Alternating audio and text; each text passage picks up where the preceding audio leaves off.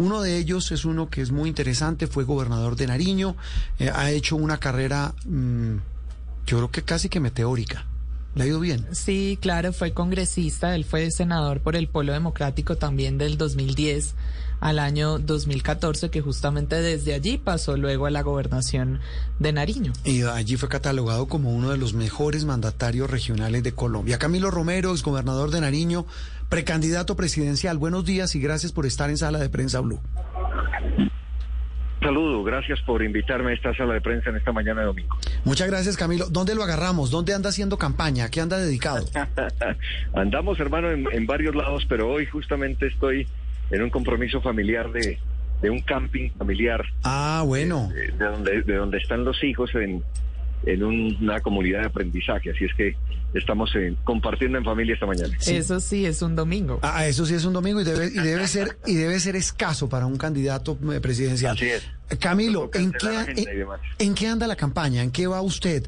¿Qué ha pasado en estas últimas semanas? Porque ha habido mucho ruido sobre el tema del Partido Verde. Eh, ¿Usted puntualmente en qué anda? ¿Hacia dónde apunta su campaña presidencial? Bueno, digamos que eh, la caracterización principal nuestra es un ejercicio de independencia política. Nunca he tenido jefaturas políticas. Ha sido un ejercicio un poco de reverencia. Empezamos, imagínense, con un movimiento que se llamó allá hace unos 20 años el movimiento Tienen Huevo. Decíamos políticos, guerrilleros, paramilitares, gobierno.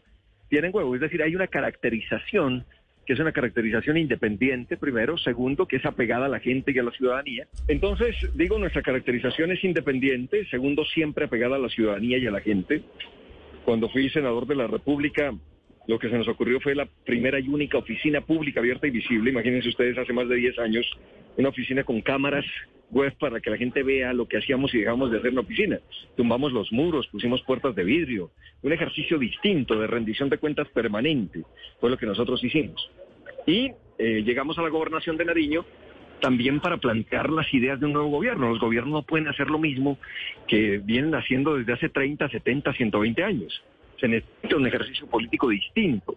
Yo creo que hay una nueva ciudadanía con un ejercicio político que requiere le cumpla esa nueva ciudadanía y es lo que proponemos como un nuevo gobierno. Así es que hoy la campaña, estamos desde una precandidatura del Partido Alianza Verde, que ha habido unos inconvenientes inmensos, me imagino como en todos lados, pero que no nos gusta, digamos, eh, distorsionar el ADN del verde con trampitas, con jugaditas, con cosas que no son del Partido Alianza Verde. Entonces reivindicamos desde ese espacio una acción política nueva, distinta, de innovación política, de vanguardia, digamos, y eso es lo que hacemos.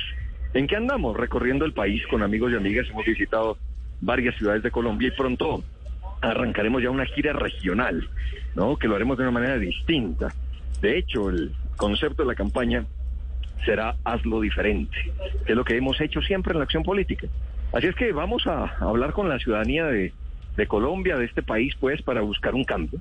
Nosotros termino simplemente diciéndole esto. Nosotros somos una garantía de cambio, es decir, con nosotros no es un adorno de la democracia, no es un cambio maquillado.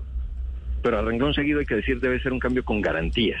Y esas garantías deben ser para todos y para todas, mm. para empresarios, para gremios, para emprendedores, para estudiantes, para la gente del común de este país que también necesita unas garantías mínimas de sobrevivencia en Colombia que no se cumplen al día de hoy. Así es que vamos es con una propuesta independiente, una propuesta nueva de la acción política que responda a nuevos tiempos y no esa lateralidad de la política que debió quedarse en el muro de Berlín entre izquierdas y derechas.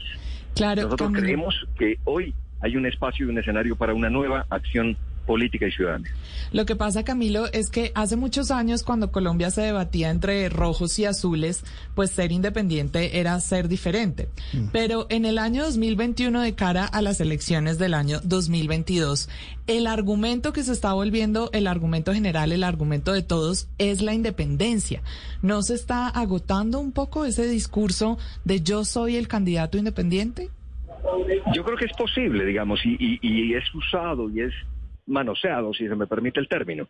Pero yo creo que hoy la ciudadanía en Colombia sí tiene una capacidad de discernimiento, los nuevos medios, la posibilidad de un celular, de la comunicación que no tiene que esperar un noticiero a las 7 de la noche. Le permite descubrir quién está hablando, desde qué lugar y si es realmente un ejercicio independiente.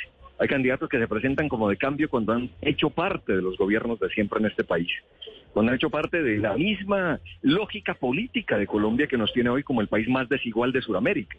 Es decir, yo creo que eh, es cierto, el valor de la independencia es tan fuerte que todos quisieran estar allí, pero creo que la sociedad colombiana es capaz de saber quiénes han estado, desde qué lugar han estado y quién se ha jugado de frente con la ciudadanía. Nosotros tenemos un recorrido, no nos hemos entregado ni arrodillado a un poder establecido en este país, hemos querido un cambio con garantías para todos y todas y tenemos una trayectoria, digamos, desde la gente y desde la ciudadanía. Camilo, usted ha hablado mucho de que usted quiere hacer una, una eventual presidencia desde los territorios. Eh, y, yo quisiera preguntarle pragmáticamente, pues en, la práctica, ¿cómo se materializa eso? ¿Qué, qué haría distinto para que sea un gobierno menos centralista, pues menos bogotanizado? Yo creo que primero es el reconocimiento de la diversidad que tenemos como personas y como territorio en nuestro país. Eso nos debe llevar a un plan de desarrollo muy distinto, un plan de desarrollo casi que recogiendo en lo nacional lo que deberían ser planes de desarrollo regionales, planes de desarrollo territoriales. A mí me gusta lo que ha pasado en estos últimos años con respecto a pensarnos eso. Son las RAP, las regiones administrativas de planeación, de planificación. Estas, por ejemplo, la del Pacífico, la del Caribe, la del eje cafetero, hay, hay varias RAP ya establecidas que se empiezan a pensar el país, digamos, o mejor, esas regiones de una manera estratégica. Entonces yo creería que lo primero que hay que hacer es entender que hay que salir como gobierno del escritorio para el territorio, pero no solo en discurso y en, la acción de estar en el territorio, sino de unos planes de desarrollo eh, territoriales, regionales, liderados a través de estas regiones administrativas de planificación que conocen el territorio, para integrar un gran plan eh, nacional de desarrollo, pero con ese reconocimiento y esa base. Entonces yo creo que darle la oportunidad de un nuevo gobierno a Colombia que tenga la posibilidad de la participación ciudadana, no solo votando por políticos, por la cara de un político, por un número de un político, sino por los proyectos que requiere la comunidad y la ciudadanía. Esto lo hicimos en el Departamento de Nariño. El ejercicio más grande de presupuesto participativo en Colombia eh, ha sido de más de 115 mil personas, municipio a municipio en el Departamento de Nariño. Y lo hicimos con ellos, con la gente. No solo preguntarles, hey, ¿qué quieren? Sino, aquí está un dinero que es de ustedes para que votemos por estos proyectos y que la gente decida cuáles son los mejores proyectos para las regiones del territorio. Eso para darle una idea de lo que debe ser un nuevo gobierno, que a mi modo de ver tiene que ver con ser un gobierno abierto. Esto significa un gobierno dialogante y con el protagonismo de la gente y la ciudadanía. Eh, Camilo, una pregunta final, eh, de muchas que tendremos conversaciones seguramente de aquí al avance de la campaña, y es algo que usted mencionaba al comienzo de esta charla, y es eh, las famosas jugaditas, y hace alusión a esas jugaditas cuando hablamos del futuro del Partido Verde. Cuando dice eso, ¿a quién se refiere? ¿Quién está haciendo esas jugaditas en el Partido Verde? Mire, yo lo he dicho de manera eh, reservada cuando ha sido necesario, en los espacios necesarios. Lo he dicho en el partido y en algunos escenarios lo he dicho públicamente. Hay un sector del Partido Alianza Verde que quiso la imposición, que quiso desviar el ejercicio democrático de un ADN del partido y que por supuesto ha tenido este desenlace. Entonces, para mí, tiene que ver con cosas que el país incluso conoció. El 20 de julio, un sector del partido se queda con la segunda vicepresidencia del Senado que no le correspondía que le correspondía a otro partido de la oposición. Esas cosas, esas jugaditas son a las que me refiero. En febrero de este año hubo un reconocimiento por parte de un precandidato presidencial diciendo todo este lío empezó cuando nos cruzamos a la candidatura de Camilo Romero en el Verde.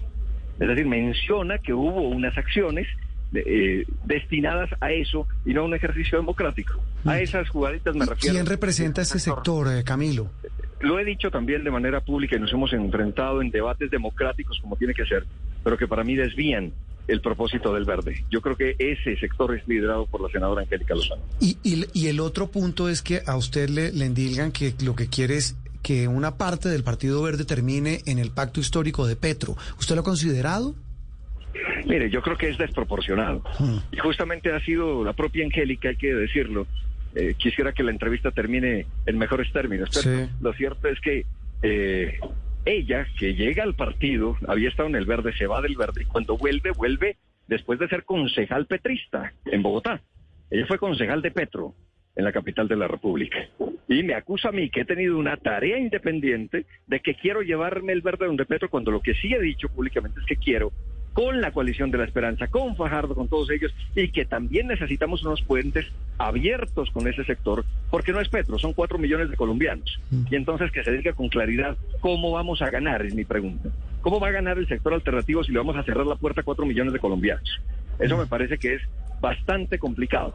En ese sentido, pues, yo creo, y, tengo que decirlo, se requiere generosidad en este momento del país. Se requiere la unidad de todos quienes buscamos cambio, por supuesto con las diferencias necesarias. Nosotros somos distintos al proyecto de Petro, pero hay que mantener las puertas abiertas de diálogo para lograr el cambio en este país, porque ahí hay cuatro millones de colombianos y colombianas. Eso lo han tergiversado a decir que lo que quiero es llevarme el partido a un lugar. No, lo que quiero es que el cambio se dé. Yo no estoy por juntar el centro, yo estoy por juntar el cambio en Colombia. Pues Camilo, le repito, esta de muchas charlas de política, de programas, de propuestas, y lo dejamos para que siga en este domingo de campamento con la familia. Un abrazo y gracias. Juan Roberto, de verdad, muchísimas gracias a ustedes en sala de prensa y muy buen día.